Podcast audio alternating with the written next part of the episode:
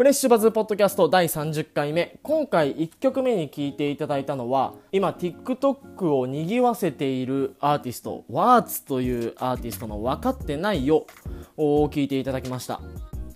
えー、このワーツというアーティストなんですけれども、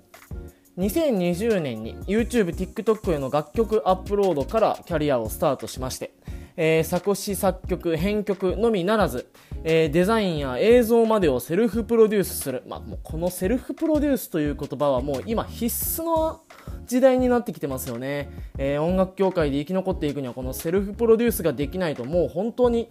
えー、何もかも埋もれてしまうような時代ですけれども、えー、ワーツというアーティストでございます、えー、今年の1月2021年の1月に、えー、TikTok に投稿したオリジナル楽曲が大きな反響を呼びまして、えー、わずか1ヶ月で総再生回数100万回を超えたというアーティストですね。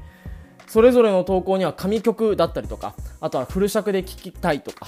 あそういった熱量の高いコメントが相次いでいたそうで、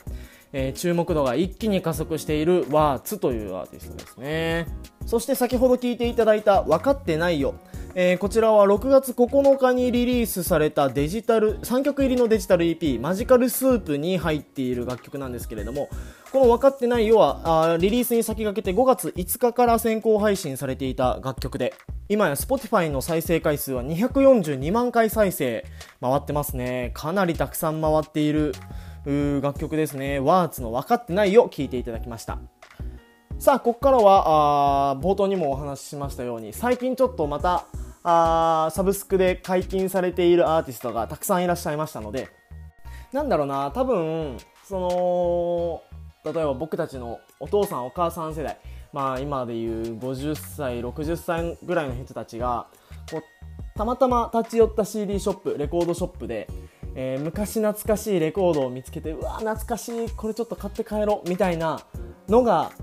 あサブスクで解禁されるっていう感覚僕たちには近いんじゃないかなと思っていて。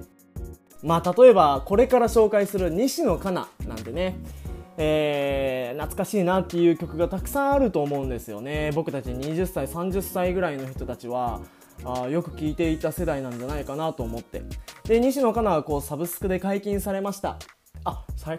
ブスク解禁されたんだ。ちょっと聴いてみよう。うわこの曲懐かしいなみたいな曲ってたくさんあるじゃないですか。あそういう感覚になんとなく近いなっていう気がしていて。まあその話でいくとこの西野カナをちょっとね、えー、僕の懐かしみも感じながらあ紹介せずにはいられないなということで。あ僕たちがちょうど中学生高校生ぐらいの時に、えートゥーラブとかラブプレイスサンキューラブ。あの辺のアルバムがあリリースされたんじゃなかったかな。懐かしいなと思って、えー、解禁された時はたくさん聴いてましたね。今も、あのー、その懐かしさに浸りながらあ聴くことは多いですけれども、えー、その中から僕があこの曲元気もらってたなみたいなあ1曲を皆さんに紹介したいと思います。アルバム「サンキューラブより西野カナ「オールライト」